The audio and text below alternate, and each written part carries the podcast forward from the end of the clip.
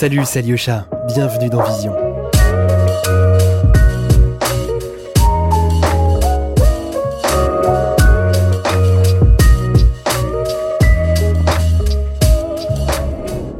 L'épisode que vous allez écouter est un podcast capsule de vision réalisé en partenariat avec les filles de la photo, premier réseau professionnel féminin de l'écosystème de la photographie. Les filles de la photo, ce sont des femmes engagées qui se mobilisent pour promouvoir la photographie et ses métiers. Grâce à leur expertise et la transmission de leur expérience, sont menées des actions de mentorat, la création d'un observatoire de la mixité ou encore la mise en place d'entretiens en tête à tête pour les femmes photographes. En partenariat avec la revue The dont Smith est le rédacteur en chef invité pour un numéro spécial sur la transidentité, Fatia Jarir, Sophie Janssen et Corinne Hamel ont souhaité l'interroger sur son approche de la photographie. Le podcast Vision s'associe donc avec grand plaisir à cette première en assurant la mise en forme et la diffusion de cet épisode capsule. Je vous laisse écouter la voix de Smith. Merci à toutes et à tous et bon épisode. Je suis Smith, je suis photographe, plasticien, metteur en scène. Je vis à Montreuil, je travaille un peu partout et ces derniers temps, je me suis consacrée à l'exploration de sujets qui souvent concernent euh, des choses qui n'apparaissent pas directement à nos sens, qui concernent euh, l'invisible, les autres mondes, l'intangible, et sur la manière dont on peut les faire euh, exister dans le réel à travers des formes artistiques. J'ai eu la chance de savoir photographier très tôt, parce que j'ai des parents qui étaient tous les deux photographes, qui sont rencontrés dans une école de photographie. Et euh, ce médium, cet outil, a toujours fait partie de mon quotidien. C'est-à-dire que la salle de bain était en même temps un laboratoire photographique, euh, la, la, pièce qui nous servait de pièce principale était en même temps un studio. Et euh, j'ai vécu entouré des outils qui servent à produire des images. Euh, je m'y suis pas intéressée immédiatement comme art, par contre, euh, le boîtier photographique a fait partie de mon quotidien depuis toujours. Je photographiais mes amis, les paysages que je croisais, les gens qui étaient autour de moi. J'en faisais souvent des albums. Et ce n'est que bien plus tard que je me suis aperçu que la photographie était aussi un art et un, un moyen de s'exprimer. Et bien plus tard, c'est en fait quand j'ai postulé au concours de, de l'École nationale supérieure de la photographie, après avoir eu un autre parcours euh, universitaire avant ça, et où j'ai compris qu'en fait, euh, ce, ce, ce médium qui avait jusqu'à présent été avant tout pour moi un moyen de communication, un moyen d'entrer en contact avec, euh, avec l'autre, avec les autres, pouvait aussi devenir un métier, un travail et un moyen d'expression artistique. Donc, est-ce que je suis photographe? Je pense que oui, par définition, parce que j'ai un diplôme de photographe et parce que c'est aussi euh, c'est aussi ma langue maternelle d'une certaine façon, euh, en perpétuelle mutation. Je pense que oui aussi, euh, puisque c'est à partir de cette identité photographique là que j'ai pu en, en composer d'autres et que j'ai pu ouvrir la photographie à d'autres à d'autres pratiques qui continuent à l'inclure mais qui l'amènent ailleurs. Donc comment la photographie peut s'agencer à, à d'autres formes à d'autres formes de création, à la vidéo, à la sculpture, aussi à la danse, au texte, à la musique. Ce sont des préoccupations qui m'ont qui m'ont qui me traversent encore. Dans mon parcours, la question de la mutation se pose donc euh, en termes d'expression de, artistique, mais aussi en termes de, de façon de me définir. Euh, au début, les premières fois où j'ai présenté publiquement mon travail, j'utilisais un autre nom que celui que j'utilise aujourd'hui. Et le passage d'un nom à un autre, euh, d'un genre à une autre, certains diraient d'une identité à une autre, c'est quelque chose qui m'a toujours fasciné. Mais non pas le, la dimension euh, avant-après, comme s'il y avait deux identités possibles et que l'on passe de l'une à l'autre, mais plutôt euh, le moment du passage, le moment de la mue, le moment de, de l'antre, en fait. C'est ça l'état qui me qui m'intéresse le plus, sur lequel j'ai toujours essayé de mettre plutôt que des mots, des images, euh, des intentions, des sensations, des impressions. Les premiers travaux que j'ai montrés au public, c'était euh, des photographies que j'ai réunies au sein d'une première monographie qui a été publiée par Filigrane sous le titre de Le Hulu Et ce titre-là désignait une expérience que j'avais faite en, passant quelques mois en Finlande à l'occasion d'un séjour Erasmus euh, à l'université Taik qui s'appelle Aalto aujourd'hui à Helsinki, qui était déjà une école photographique euh, euh, qui à l'époque, c'est-à-dire il y a une dizaine d'années, était très importante dans le champ de la photographie. Il y avait énormément de photographes finlandais qui étaient mis en avant et qui avaient un travail très très beau, notamment sur les questions liées à la nature, à l'environnement, à euh, au corps humain, euh, dans, dans l'infini du paysage, des choses comme ça qui m'intéressaient beaucoup. C'est ça qui m'a conduit là-bas.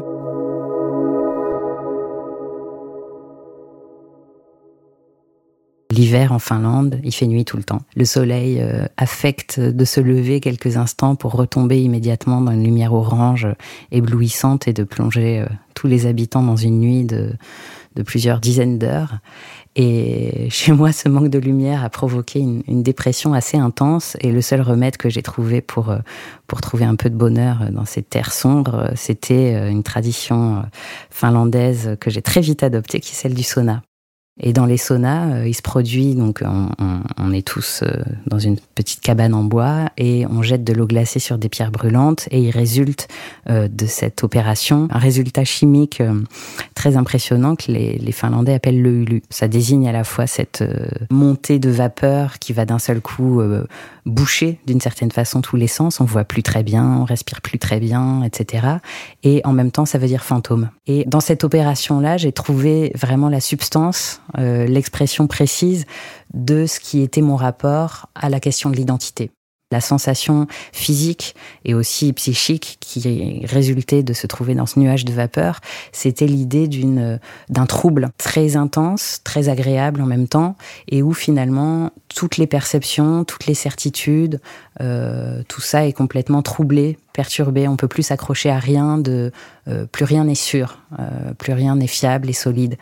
Et j'ai l'impression que l'époque dans laquelle on est aujourd'hui tend à défaire tout ce qui relève de certitudes, de croyances dont on pense, dont on a toujours pensé presque qu'elles étaient associées à quelque chose de naturel, c'est-à-dire que la nature serait une assise fiable sur laquelle on pourrait construire des concepts comme par exemple les concepts, le concept de genre, comme les idées de masculin et de féminin, qui correspondraient à une sorte de vérité immuable et présente depuis toujours. Et puis quand on l'étudie un petit peu euh, à travers l'histoire, à travers la philosophie, on s'aperçoit que ces notions-là sont absolument pas euh, ni naturelles ni solides, mais sont des constructions historiques et sociales. Euh, et qu'elles peuvent être déconstruites aussi facilement qu'elles ont été construites. Et euh, j'ai l'impression aujourd'hui, euh, là, quand je dis aujourd'hui, je parle vraiment de cette période, c'est-à-dire la période de crise sanitaire, politique, économique, écologique, euh, dans laquelle nous sommes plongés aujourd'hui, est particulièrement propice à la remise en question de toutes ces certitudes. Vous écoutez un podcast Capsule de Vision avec les filles de la photo. Parmi les premiers photographes que j'ai regardés, il y a une Anne Goldin. J'étais tombée sur son exposition au Centre Pompidou, j'avais 14 ou 15 ans, et j'y avais été guidée parce que Björk, qui était à l'époque une de mes idoles, avait réalisé la musique d'un diaporama qui était présenté par Nan Goldin, plus récent, autour de la série Devil's Playground, je crois ça a été un peu une révélation pour moi parce que c'est là que j'ai pris conscience que la photographie pouvait être vraiment de l'art. Mes parents avaient des livres de photos et m'en avaient montré, mais ils aimaient particulièrement la photo euh, soit les pionniers un peu américains, soit les photographes de mode, Avdon, Bourdin, des gens comme ça qui m'ont toujours un peu moins parlé. Euh, ou Warhol aussi. Là, par contre, dont j'aimais beaucoup, beaucoup euh, l'univers et les compagnons, c'est-à-dire que tous les personnages euh, de la Factory ont été très importants pour moi. Je passais tellement de temps à les regarder, à regarder leurs photos, leurs films, que j'avais l'impression de les connaître presque. Quand j'ai vu le travail de Nan Goldin, pour moi, alors que je faisais des photos euh, tout le temps, mais sans aucune euh, aspiration artistique, ni même sans imaginer que ça puisse être de l'art, j'ai compris qu'on pouvait faire de sa propre vie, de sa propre expérience, de, de, de, ce qu'on voyait, en fait, du monde tel qu'on le vivait et tel qu'on le voyait, une œuvre. Et ça m'a euh, vraiment bouleversée pour cette première raison. Et la seconde raison, c'est que, effectivement, elle photographiait une communauté qui, même si elle avait rien à voir avec ma propre communauté, puisque j'étais à Paris dans les années 90, 2000, voilà, toujours dans le même quartier, etc. et que elle, elle était aux États-Unis, à New York, avec une communauté d'amis séropositif, queer pour beaucoup. Elle photographiait ses relations euh, amoureuses euh, très souvent abusives, toxiques, son rapport à la drogue, etc. Donc que des choses qui n'avaient rien à voir avec mon monde. Et pourtant, d'une certaine façon, j'avais un sentiment d'identification qui s'est éclairci évidemment plus tard. Et j'ai compris que ce que je voyais, c'était la communauté à laquelle plus tard j'allais appartenir. Et ensuite, après avoir découvert ce travail, je me suis intéressée à des photographes qui avaient pu l'inspirer, euh, l'influencer. J'ai fait des stages alors que j'étais au lycée euh, dans des galeries de photos, justement pour être plus proche de ce travail, en voir davantage, voir comment travaillaient les photographes, voir comment ça fonctionnait les tirages, etc. J'ai notamment été stagiaire chez Vue. Euh, à l'époque de Christian Cojol et Gilou Le Gruyec. Et c'est à cette période que j'ai découvert le travail d'Antoine D'Agata et aussi le travail de Christer Strömholm et de Jo Engström et Anders Petersen et les photographes qui étaient, euh, qui étaient les plus souvent montrés par vue à cette période et qui m'ont profondément inspiré parce que là encore, il s'agissait de photographes qui utilisaient leur propre biographie euh, comme matériau premier de leur prise de vue, quoi leur propre vie, leurs propres rencontres, etc. Et c'est là que j'ai commencé à me dire que peut-être ce que je faisais pouvait s'inscrire dans cette tradition-là et à euh, commencer à imaginer intégrer euh, l'école de la photographie. Et c'est aussi là que j'ai découvert euh, notamment donc le travail de Strömmel, mais ce qui était déjà paru à l'époque sous le titre euh, Les Amis de Place Blanche, dans lequel euh, Strömmel photographiait et documentait les pionnières transgenres euh, femmes qui se prostituaient à Pigalle parce qu'elles n'avaient pas d'autres possibilités de vivre à cette période. Elles étaient si ostracisées que la prostitution, le travail du sexe était, euh, était la seule possibilité pour elles. Je précise que c'est toujours le cas aujourd'hui pour un très très très grand nombre de, de personnes trans, notamment transféminines et notamment euh, migrantes ou sans papier. Donc, de ce point de vue-là, les choses n'ont pas tout à fait changé.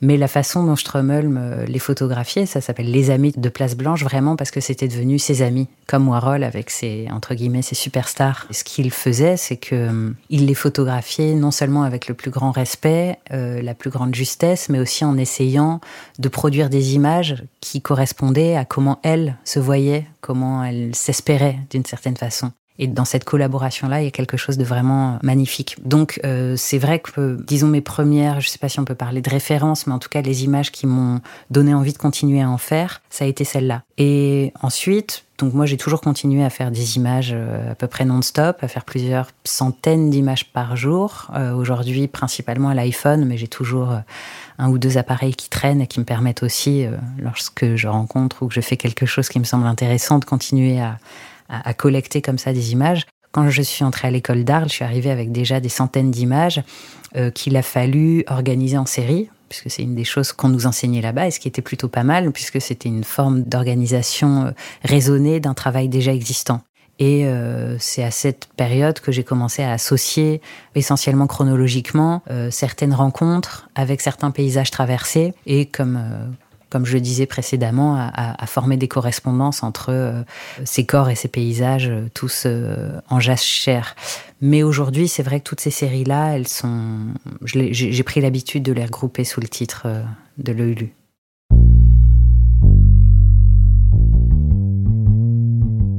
Donc, pour en revenir à l'ouvrage L'EULU, il comprenait notamment un très grand nombre de portraits que j'avais réalisés euh, dans les années qui précédaient, aussi à l'occasion de ce séjour en Finlande, des tentatives de représenter euh, une, sorte de proto-communauté euh, balbutiante qu'aujourd'hui on nommerait non-binaire, agenre, bigenre, des notions qui n'existaient absolument pas à l'époque où la distinction entre sexe, genre, identité de genre, expression de genre, etc. était absolument pas claire aux yeux du grand public. Aujourd'hui, on y arrive, à mon sens, un petit peu plus. On a fait vraiment un grand chemin dans, voilà, dans l'imaginaire collectif.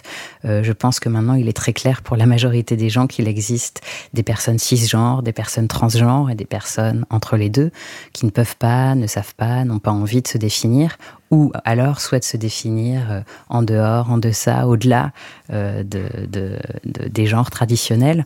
Mais en tout cas, à l'époque, il existait à peu près aucun mot pour désigner ces corps-là qui échappaient finalement à la fois à toutes les normes de représentation euh, genrée, normative, et euh, cette identité-là, c'est celle dans laquelle moi je me reconnaissais. Donc même si je pouvais pas lui donner de nom, je pouvais en tout cas lui donner des images. Et donc c'est ainsi que j'ai à la photographié en fait euh, des gens qui étaient avant tout mes amis, c'est toujours les mêmes personnes qu'on retrouve et qui appartenaient à ces communautés queer souvent liées au monde euh, de la nuit, c'est souvent dans des dans des clubs, dans des soirées que qu'on se rencontrait ou alors sur internet à l'époque, c'était à l'époque de MySpace, de Live Journal, etc. et c'était des des, des proto réseaux sociaux qui permettaient aux gens de se se rencontrer, de se, se découvrir à partir de leurs affinités, à partir de la façon dont ils s'identifiaient ou dont ils se, il et elle se désidentifiaient aussi. Et c'est comme ça qu'est né en fait ce, ce, ce catalogue de, de corps euh, indéterminés, indéterminables, qui pour beaucoup se sont inscrits aujourd'hui, donc presque dix ans après la parution de ce livre, ont décidé de s'inscrire dans un genre ou dans une identité fixe, mais beaucoup d'autres continuent à vivre comme ça euh, dans cette euh, dans cette entre, dans ce transe, donc dans ce moment d'indétermination qui va peut-être euh, les ou nous accompagner tout au long de notre vie.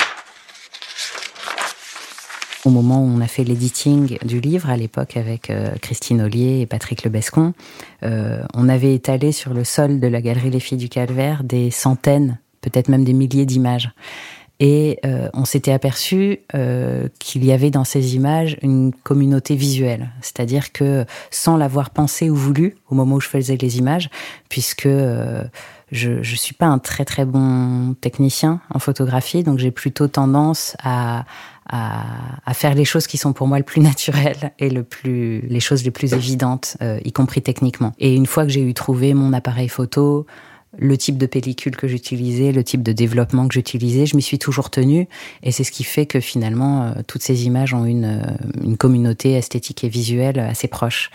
Euh, notamment, par exemple, le fait de, de ne photographier que au moment où le soleil se lève, au moment où le soleil se couche, au moment où euh, les ombres sont plus douces, dans des endroits où j'ai jamais un soleil direct, par exemple, euh, ça confère une sorte de douceur au corps et ça efface aussi beaucoup de, de, détails du visage. En regardant toutes ces images, il m'est apparu justement assez évident que euh, l'influence d'une certaine tradition picturale euh, occidentale, euh, essentiellement française, allemande, anglaise, romantique, euh, on pourrait dire, était assez forte dans ces images. Et il s'est avéré que c'était des images que j'avais effectivement beaucoup regardées, euh, des peintures que j'avais beaucoup regardées euh, dans des musées, dans des livres, etc., et qui ont d'une certaine manière complètement hanté mon esprit, au point que quand moi-même je me suis mis à produire des représentations, elles, elles s'inscrivaient complètement dans cette tradition-là. Et euh, c'était pas du tout une stratégie de ma part, parce qu'il n'y en a jamais eu beaucoup, euh, mais je me suis aperçue que ça rendait ces images beaucoup plus faciles à appréhender euh, par les gens qui les regardaient. À l'époque, euh, lorsque donc moi-même j'étais à l'école et que j'essayais de trouver des références de, de, de, photographes qui photographiaient les corps qui m'intéressaient, je tombais souvent sur des artistes dont le travail avait souvent presque à voir avec la pornographie ou avec des images qui étaient en tout cas euh, très euh, entre guillemets, rentre dedans visuellement, c'est-à-dire qui n'hésitait pas à être euh, très cru, à être des représentations euh, de grande intimité, etc. Et c'est évidemment des, des, photos qui ont une grande importance pour moi, ou des films aussi. Enfin, je pense au travail de Bruce Labrousse, par exemple. Et pourtant, ce travail-là correspondait à ce que moi, je, ni ce que j'avais envie de faire, ni ce que j'étais capable de faire, ni ce vers quoi je tendais. Et euh, je pense que le fait que nos identités trans, queer, etc., non-binaires, euh, ont été évacuées de l'histoire des représentations depuis toujours, euh, ce qui fait qu'aujourd'hui, beaucoup de gens pensent que c'est une mode, par exemple, c'est juste que d'un seul coup, on a, nous, les, comme dit Paul Preciado, les, corps subalternes, on a accès au visible. On dispose d'outils comme Instagram, comme, comme euh, les réseaux sociaux d'une manière générale, euh, pour euh, mettre en avant nos propres corps, nos propres identités et commencer à arriver à débouler dans le domaine du visible. Et à l'époque, il n'y avait pas encore tout ça. Et du coup, montrer ces corps-là, montrer nos corps dans un registre visuel compréhensible, familier pour les personnes absolument pas concernées par ces sujets et qui, la plupart du temps, considéraient quiconque issu d'une minorité produisant des images comme un ou une artiste euh, militant ou militante, c'est-à-dire qui essayait avant tout de faire passer un message politique plutôt que de faire de l'art. Euh, idée que, que, je trouve profondément stupide naturellement, mais qui était, qui à mon avis est toujours euh, d'usage, euh, en tout cas dans certains milieux, notamment institutionnels.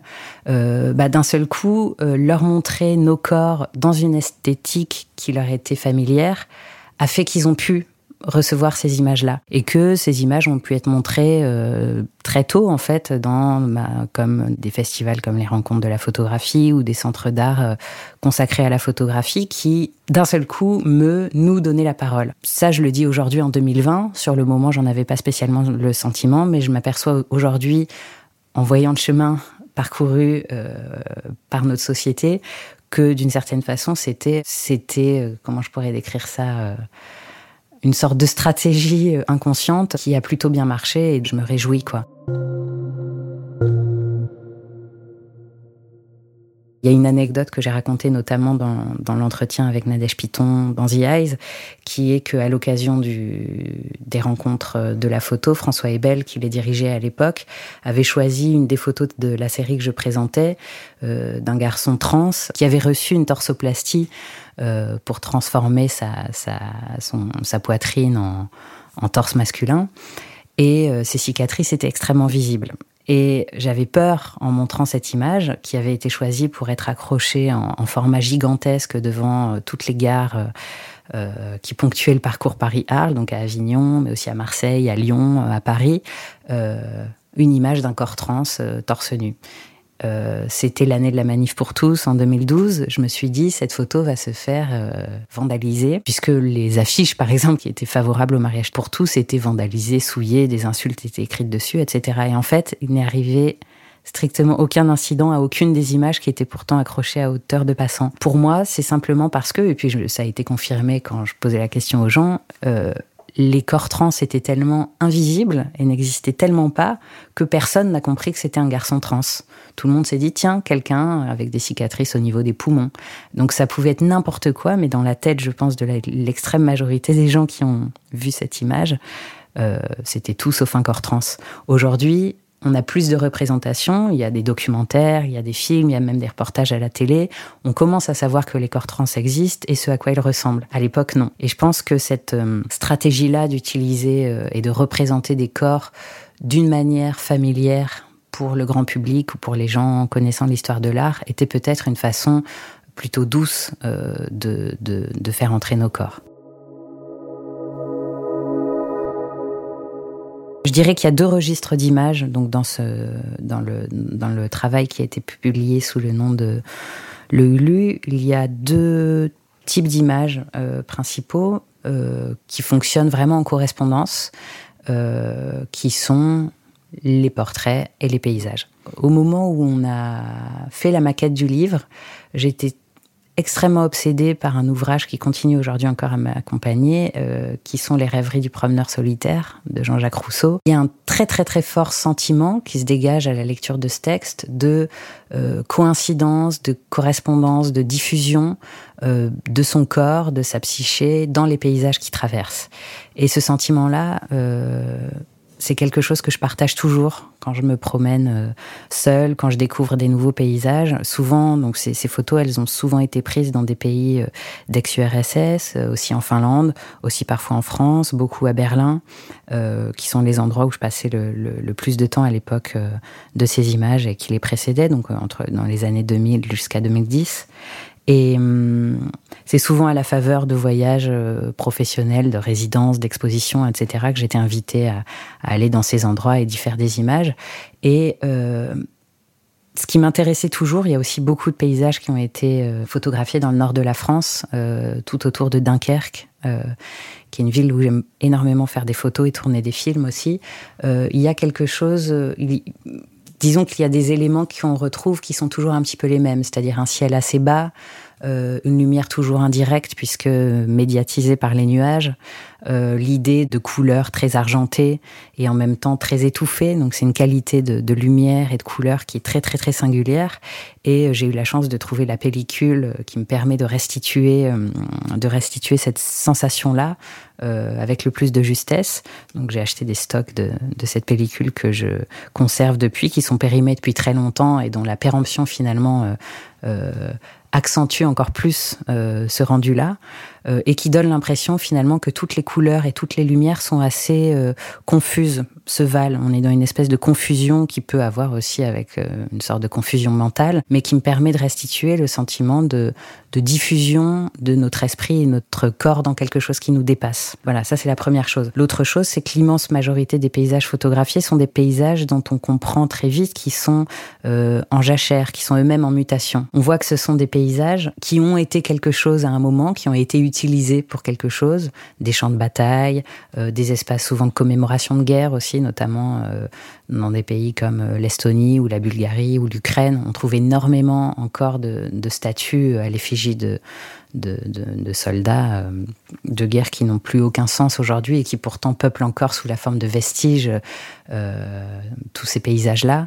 Euh, et on voit qu'ils vont devenir quelque chose d'autre. Donc souvent c'est des bâtiments effondrés, souvent c'est, je sais pas, il y a un parc d'attractions abandonné, il y a des, lieux comme ça qui, qui font aussi partie d'une, d'une espèce de fascination euh, qu'ont beaucoup de photographes de ma génération pour finalement euh, tout ce qui tous les paysages euh, post-guerre froide, on va dire, et dont on a beaucoup de vestiges. Et cet imaginaire-là peuple aussi des films comme euh, les films de Tarkovsky, qui ont été qui ont été importants pour moi. Je trouvais qu'il y avait une correspondance très très forte entre ces paysages en mutation, en transition, en transformation, et ces corps qui sont toujours à l'état de d'imago, quoi. Ils sont toujours au moment de, ils sont toujours saisis au moment de la transformation la manière de, restituer cette impression-là, euh, je l'ai trouvée en fait assez récemment, après avoir euh, euh, cherché pendant une dizaine d'années. J'ai trouvé, j'ai trouvé il y, a, il y, a, cinq ou six ans la manière la plus juste de traduire ça, et c'est en réalisant des impressions non plus sur du papier photographique, mais sur directement du métal, de l'aluminium. Et ces impressions-là me fascinent énormément pour une raison principale qui est que en fonction de l'endroit où est accrochée l'image et de la lumière qui va l'atteindre, l'image change complètement. C'est-à-dire euh, une personne qui aurait cette photo chez elle aurait l'impression euh, euh, au fil de la journée qu'elle a déjà changé trois ou quatre fois. Elle a changé de couleur, elle a changé de densité, elle a changé de... Et en plus, comme ce sont des impressions qui sont assez fragiles, euh, l'image peut effectivement s'altérer ou se dégrader. Euh, chose que je vois absolument pas comme une perte, mais plutôt comme un gain, parce que l'image va jamais s'effacer, évidemment. Mais par contre, euh, toutes les, les, pigments qui sont déposés à la surface de l'aluminium vont peut-être se modifier un tout petit peu. Donc exactement comme finalement les, les, les sels d'argent qu'on retrouve sur mes pellicules euh, un petit peu périmées, eh ben on retrouve cette euh, cette qualité métamorphique quoi euh, au sein même de la matérialité du tirage. Alors c'est pas très facile à restituer en livre. pour l'instant, j'y suis pas parvenue tout à fait, mais je continue à y travailler et ça me permet d'avoir une sorte de de cohérence entre ces corps, ces paysages et les images mêmes qui servent à les raconter. Je pense que l'autre dimension visuelle qu'on gagne, que mes images gagnent avec cette technique-là d'impression, c'est que d'un seul coup, ça introduit une part euh, de fantomatique à de nombreux égards. La première, c'est que forcément, c'est une surface métallique, réfléchissante. La personne qui regarde l'image va toujours y apparaître d'une certaine manière, soit en faisant obstruction à la lumière et en enlevant une partie de sa luminosité à l'image, soit en apparaissant légèrement lui-même en tant que personne qui regarde l'image euh, dans l'image.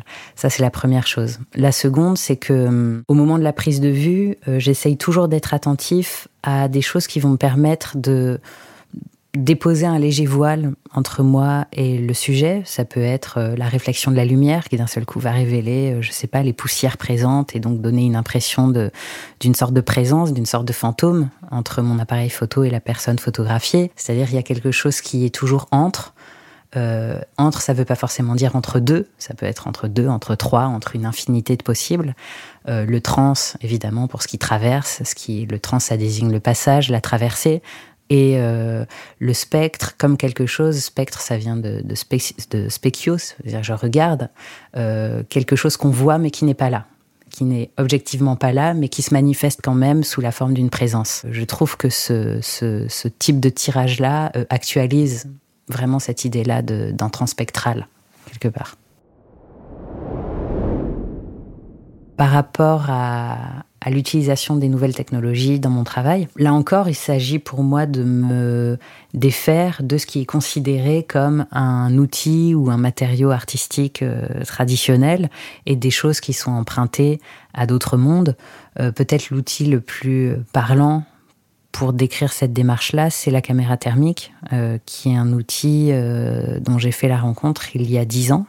à l'époque, j'étais étudiant au Frénois, au Studio national des arts contemporains. On est là pour expérimenter, on est là pour innover, on est là pour essayer des choses et on est euh, accompagné par une équipe euh, vraiment formidable dans cette démarche-là. Quand j'ai découvert cet outil, c'était sur un salon du bâtiment où j'étais allée voir en me disant que je trouverais peut-être euh, justement des, des outils euh, inhabituels avec lesquels je pourrais expérimenter des choses. Je suis allée jusqu'à la porte de je sais plus quoi euh, pour assister à, ce, à cette foire qui, moi je connaissais que Paris Photo comme foire, donc c'était assez différent. Parmi tous les stands où des super perceuses, des super ponceuses, des super défonceuses étaient présentées, il y avait des stands de caméras thermiques. Et donc j'ai essayé cette caméra et j'ai été euh, vraiment ça a été un j'allais dire un coup de foudre mais c'était beaucoup plus important que ça, c'est-à-dire que d'un seul coup, j'ai eu l'impression d'une prothèse qui me permettait d'avoir accès à une partie du visible, euh, à une partie du réel. Euh, je dis du visible parce que ce que voit la caméra thermique, c'est du visible. C'est juste que nos yeux sont beaucoup trop peu performants pour nous permettre d'y accéder. Mais les serpents, par exemple, y arrivent très bien. Et donc ce domaine du visible qui est invisible pour nous, d'un seul coup, se révélait. Là, à la faveur, si j'ose dire, du Covid, on a vu cet euh, instrument de plus en plus fréquemment utilisé euh, euh, par exemple à l'entrée de certains bâtiments officiels, etc. Donc c'est devenu presque un outil de pouvoir. Donc utiliser cette caméra, forcément, c'est aussi, euh, de manière sous-jacente, avoir tout ça en tête. Savoir que, comme tous les appareils photographiques euh, d'ailleurs, c'est un appareil qui a été utilisé comme outil de pouvoir. Les appareils photographiques, avant de servir à faire de l'art, servaient à identifier, par exemple, euh, les criminels, les fous, etc. La caméra thermique, c'est un petit peu la même chose. Et donc, quand j'ai découvert cet outil, pour moi, immédiatement, ça a fait euh, un déclic par rapport à ce travail sur le fantôme, euh, comme quelque chose qui est absent, mais qui d'une certaine manière se manifeste quand même. Et d'un coup, cette caméra me permettait de voir ça. Alors, j'ai engagé un projet euh, immédiatement après, qui s'intitulait euh, d'abord cellulairement, puis spectrographie, et qui se posait la question de savoir ce que ça signifiait d'être hanté et de, ce, de, de quoi on parlait lorsqu'on parlait du fantôme, du fantomatique. Est-ce que c'était forcément lié à la mort? Est-ce que c'était simplement lié à l'absence? Ou est-ce que c'était lié à une partie du réel qui nous est inaccessible? Et euh, la caméra thermique a été l'outil que j'ai utilisé pour sonder d'une certaine manière le présent invisible. Le projet que j'ai réalisé euh, avec cet outil, en fait, m'a occupé toute une année et puis ensuite quelques années encore euh, après pour réaliser un film qui portait le titre de Spectrographie, qui a été mon premier moyen métrage euh, et qui était une fiction. et en me posant la question de savoir qu'est-ce que c'était qu'être hanté, j'ai essayé d'y répondre en organisant une hantise synthétique et en me faisant implanter une puce électronique sous la peau qui était elle-même reliée à une installation comprenant une caméra thermique qui captait euh, le fantôme, donc l'empreinte thermique des visiteurs, et qui l'envoyait sous forme d'information numérique dans ma puce. Et ma puce était connectée à un vêtement qui me permettait de ressentir la présence des fantômes, des visiteurs de l'exposition. Donc des gens qui étaient là et qui n'étaient pas là, que je ressentais avec moi alors qu'il pouvait être à des milliers de kilomètres si j'étais à l'étranger, par exemple. Cette utilisation détournée d'un outil qui était euh, un outil de pouvoir qui sert à, à ségréguer, à ostraciser, à distinguer. Vous avez de la fièvre, vous n'entrez pas dans cet endroit, euh, ou même à tuer, parce que ça sert aussi à détecter des soldats en embuscade lors d'un combat armé, par exemple. D'un seul coup, cet outil devenait un outil presque amoureux, en tout cas un outil de chaleur, un outil de présence, et surtout, surtout, surtout, un outil qui demeurait photographique. C'est-à-dire que c'était un de mes premiers projets qui n'était plus strictement photographique, puisqu'il était question d'une installation interactive, etc. Mais le support, ce sont quand même des images photographiques. Et euh, Barthes, euh, Guibert euh, disent très bien que ce qui manque à la photographie, c'est le tact, c'est le toucher. Et là, d'un seul coup, en rétablissant de la chaleur, donc il y a à voir avec le tact, parce que la chaleur, on la ressent sur la peau, on a porté ça à l'image. Vous écoutez un podcast Capsule de Vision avec les filles de la photo. Rousseau dit qu'il essaye, euh, en écrivant ses rêveries, de, de, d'écrire une, une, météorologie de son âme quelque part. Donc c'est souvent un temps euh, qui, par son indétermination, on ne sait pas tellement ce qui va se passer. Est-ce qu'il va se mettre à pleuvoir? Est-ce que le soleil va se lever? Est-ce que la nuit va tomber? C'est-à-dire qu'il est la plupart du temps impossible de définir euh, l'heure et le temps, le temps atmosphérique qu'il fait dans ces images. Et ça correspond, je pense, très très bien euh, à l'état euh, des corps qui sont photographiés. Euh, au début, les gens me demandaient systématiquement mais c'est un garçon ou c'est une fille? Mais c'est mais quel âge il a? Et un jour, quelqu'un m'a posé la question quel âge a-t-il Quel âge a-t-elle Et depuis quand? Et c'est exactement ça. C'est-à-dire qu'on est saisi dans un temps qui d'un seul coup est comme inexistant au sens où il devient une, pure fiction et une pure interprétation.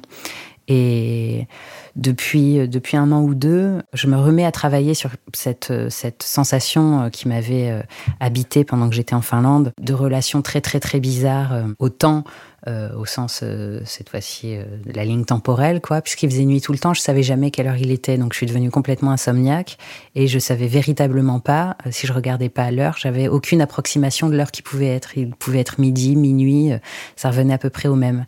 Et cette cette sensation-là, c'est quelque chose que je retrouve d'une certaine manière dans la pratique de la méditation et surtout de la transe, de l'hypnose, des états modifiés de conscience qui permettent de sentir vraiment physiquement à l'intérieur de nous, psychiquement, physiquement, euh, que le temps est une, construction, une fiction, une narration exactement comme le genre.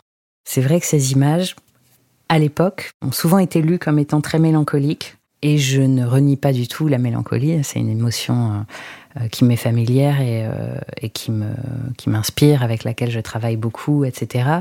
Euh, mais qui trouve des origines et des formes et des moyens de, de, se faire voir euh, qui sont euh, très très très très qui sont multiples. Concernant le genre, je pense que la mélancolie fait d'une certaine façon partie euh, de l'expression du genre. Le genre, c'est une construction sociale qui a érigé deux possibilités, le masculin et le féminin, comme les possibilités principales, sinon uniques, jusqu'à en tout cas à une certaine époque. On doit se conformer à ces deux modèles-là qui sont non seulement des fictions, mais qui sont en plus euh, des, prototypes, euh, des figures que personne n'incarne jamais complètement. C'est-à-dire c'est des, extrêmes euh, qui, si on essaye de s'y conformer, sauf peut-être pour quelques personnes, on échoue à tous les coups. Et quand on est une personne trans, quand on est une personne non binaire, on y échoue encore, on, échoue encore plus à cet exercice-là. Et cet échec permanent de se conformer à des normes quand on y est obligé, pour une raison ou pour une autre, euh, génère forcément une forme de mélancolie. Je pense qu'à l'époque où j'ai fait ces images, et là encore, où le mot non-binaire, etc., n'existait pas, euh, où les transitions de genre étaient euh, beaucoup plus compliquées qu'elles le sont aujourd'hui, c'est-à-dire en termes administratifs, légal, médical, psychiatrique, c'était un enfer. Je dis pas que c'est 100 fois mieux aujourd'hui, mais en tout cas, c'est un petit peu mieux. Je ressentais à titre personnel cette mélancolie-là. Euh, d'ailleurs, j'ai signé ce livre d'un nom qui n'était déjà plus le mien à l'époque où je l'ai signé ainsi, mais ça me semblait inimaginable de faire, euh, de, de, de, le signer du nom que j'utilise aujourd'hui, parce que comme j'avais déjà eu une certaine forme de visibilité, d'un seul coup, ça allait pas être, euh, ça, ça allait pas être compris, etc. pense que la mélancolie inhérente à ces images-là vient notamment de ce sentiment-là qui était le mien à l'époque, et aussi certainement d'une partie des gens que je photographiais. Mais plus tard, même très peu de temps plus tard, euh, j'ai fait une autre série qui s'appelait Hear Us Marching Up Slowly, celle qui a été montrée à Arles et dont certaines images sont à la fin du livre Loïli d'ailleurs. C'est le moment où je me suis dit que cette mélancolie, en fait, elle avait plus à voir avec un rêve euh, et avec une forme de, de, de révolution pacifique, silencieuse, euh, discrète, sous-jacente. Et que donc, écoutez-nous approcher lentement, c'est comme ça qu'on pourrait traduire euh, ce titre, euh, disait, OK, euh, moi, je suis pas capable d'imposer quoi que ce soit par la force. Je suis pas un révolutionnaire, euh, euh, en tout cas dans les formes. C'est-à-dire, je suis, je suis, suis quelqu'un qui suis assez, euh, je, suis, je suis assez timide. Je suis assez, j'ai beaucoup de mal dans les, dans les, dans les groupes, dans les manifestations. Par contre, souvent, je, je, je documente ces moments. J'aime bien être là. Finalement, la révolution à laquelle j'avais envie de contribuer, moi, ma façon d'y contribuer, c'était par ça. C'était par produire ces images-là d'un groupe qui n'existe pas encore, mais qui puissamment rêve et imagine à cet accès au visible, à cet accès à l'existence, à cet accès à la société. Et euh, comme je crois très très fort au pouvoir de, de la pensée et de l'imagination, euh, j'ai toujours su que ça finirait par arriver, et d'ailleurs ça arrive. En montrant ces corps-là qui, encore une fois, n'avaient pas d'existence sur le plan euh, social, politique, etc. Donc c'était que des existences euh, ponctuelles, marginales, non reconnues, non organisées, non nommées. Photographier ces corps-là, nos corps, les montrer dans des institutions, les défendre, les faire entrer aussi euh, sur le marché de l'art. D'un seul coup, des gens veulent acheter une image qui représente ce corps peut-être encore inimaginable à l'époque, forcément c'est politique, puisque montrer des corps qui n'existent pas dans la cité, quoi, c'est politique par essence, par définition. Donc je pense que tout ce travail, et puis qui me qui m'occupe encore plus aujourd'hui avec euh, avec des projets comme Décidération, essaye d'imaginer euh, un autre monde possible à travers la fiction et l'imaginaire, mais dont j'espère un jour qu'il va rentrer dans les manières de penser euh, exactement comme ça a été le cas pour le genre. Concernant le travail de commande, c'est un travail qui est important pour moi parce que en tant qu'artiste, c'est pas toujours facile euh, d'être payé. les œuvres que je réalise depuis quelques années coûtent très très cher et donc j'y investis à peu près tout ce que je gagne.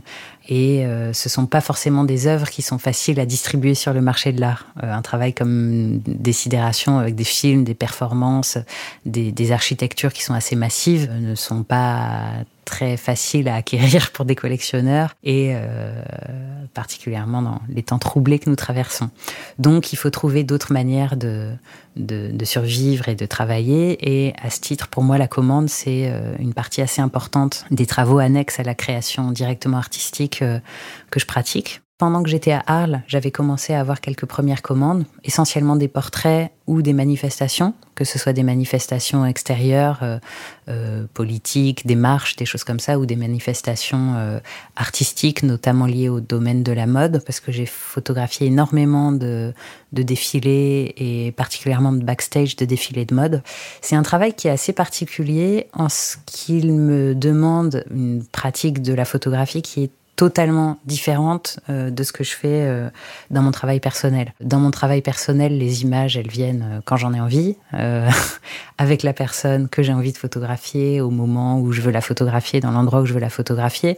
Pour une commande, quand on a cinq minutes, on est très chanceux et il faut immédiatement, moi je vois souvent ça comme, comme une chasse aux papillons un petit peu, où il y a des choses qui sont en train de se produire, des moments, des visages, et il faut très très vite réussir à les attraper. Moi je suis pas quelqu'un de très rapide, euh, je suis quelqu'un qui aime bien prendre son temps, qui a besoin de vraiment observer les choses et observer les personnes que je vais photographier pour comprendre ce qui va fonctionner, euh, ce que je vais pouvoir capter, mettre en avant, ce sur quoi je vais pouvoir me concentrer, un détail, et qui ait besoin de me sentir aussi assez bien euh, dans l'espace dans lequel je me trouve. Et dans l'immense majorité des cas, c'est impossible lors d'une commande. Donc d'un seul coup, ça, m'aide à, à, rendre actives des zones généralement non utilisées de mon cerveau pour pouvoir réussir à faire quelque chose d'intéressant. Et c'est pas un exercice, c'est énormément d'adrénaline et de stress à chaque fois.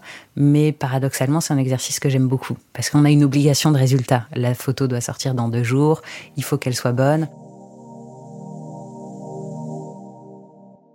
Sur la question de savoir s'il euh, y a une forme d'autocensure dans ce travail de commande, je pense que ça se situe en ce qui me concerne en amont. C'est déjà arrivé que je veuille pas photographier des personnes qu'on me demande de photographier parce qu'une personne dont je, je, méprise les idées, par exemple, ou euh, avec qui je me sentirais pas à l'aise euh, à cause de je sais pas, de, de déclarations qu'il aurait faites ou à cause de, de, son appartenance à des partis ou à des idées politiques qui sont complètement contraires aux miennes, euh, sachant que moi, la photographie, je vois ça vraiment comme un langage, un mode de communication et quelque chose qui est plutôt dans la bienveillance. J'aurais pas envie euh, ni de me casser la tête pour savoir comment rendre cette personne la plus odieuse possible à l'image, ni de me retrouver confrontée à quelqu'un qui reste quand même un, humain, quoi. Là, je pense au, au visage de Lévinas, mais c'est ça. Une fois qu'on se retrouve face au, au visage nu, euh, même si, quand bien même c'est celui d'un ennemi, à titre personnel, je ne serais pas capable de tout faire pour rendre cette personne horrible. Donc, euh, n'étant pas capable de ça, la censure vient peut-être simplement de ça, de dire non, cette personne, j'ai pas envie de la photographier, donc désolé, je vais pas accepter cette commande.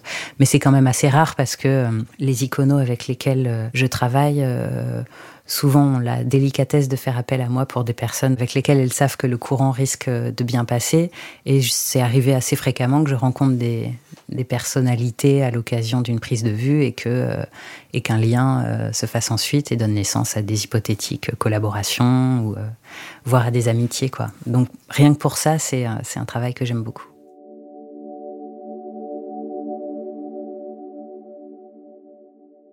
Assez clairement, ce qui est à l'œuvre dans un projet comme Loïli, c'est de défaire les frontières qu'on pensait immuables entre les deux genres hégémoniques, le masculin et le féminin, et de voir qu'entre les deux, entre ce qu'on pensait être un mur, il existe tout un tas d'existences possibles cette porosité finalement des frontières, des soi-disant frontières entre euh, masculin et féminin, mais aussi visible et invisible, euh, nature et culture, portrait et paysage, euh, euh ici-bas et au-delà, euh, terre et cosmos, humain et animal, bref, j'en passe. Ce sont toujours des frontières qui sont situées historiquement elles ont une histoire, elles ont une origine, et euh, des philosophes comme euh, Michel Foucault ou Jacques Derrida, avec l'idée de déconstruction, nous ont fourni des outils et des méthodologies pour nous permettre de comprendre ce qui est à l'origine de ces frontières, évaluer leurs euh, bien fondés euh, et éventuellement les défaire.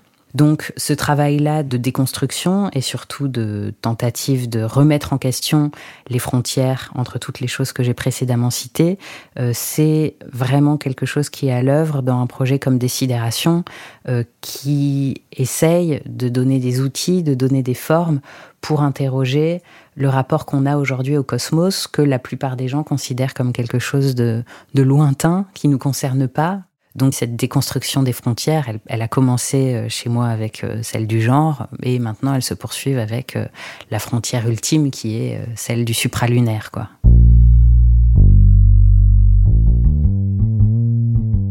La décidération, c'est avant tout une émotion, une émotion qu'on a nommée ainsi avec euh, avec mes camarades, parce que depuis quelques années, je réfléchis euh, de plus en plus euh, de manière collective, avec des gens qui de plus en plus viennent de mondes qui sont tout à fait différents du mien, en composant des groupes comme la cellule Cosmiel, donc euh, qui réunit aussi l'écrivain Lucien Raffmage, qui écrit euh, de la science-fiction philosophique, entre Jean-Philippe Usan, qui est cosmologiste, Nadège Piton, qui est performeuse, Akira Rabelais, Victoria Lucas, qui sont musiciens.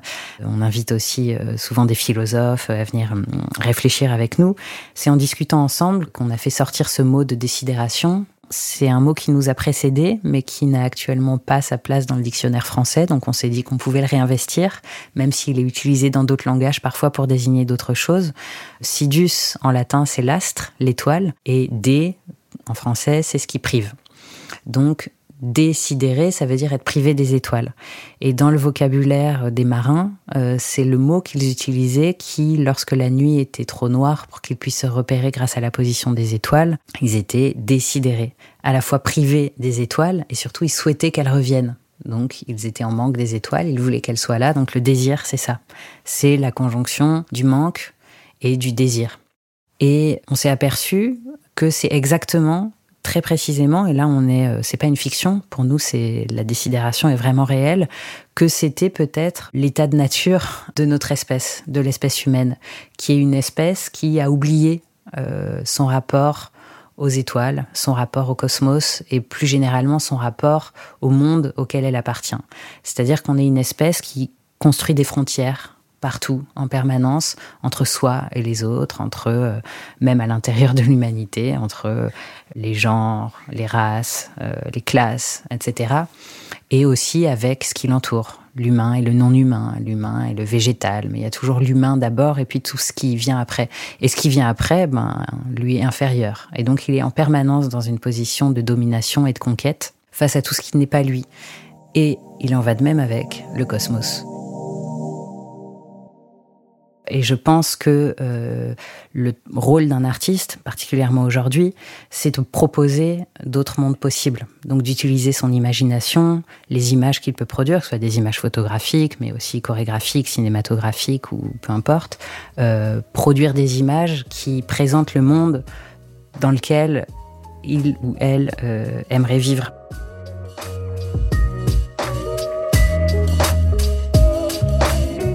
Merci d'avoir écouté ce podcast Capsule de Vision en partenariat avec les filles de la photo et The Eyes.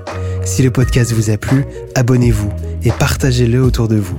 Laissez-nous une note et votre avis, ça nous aide beaucoup. À bientôt.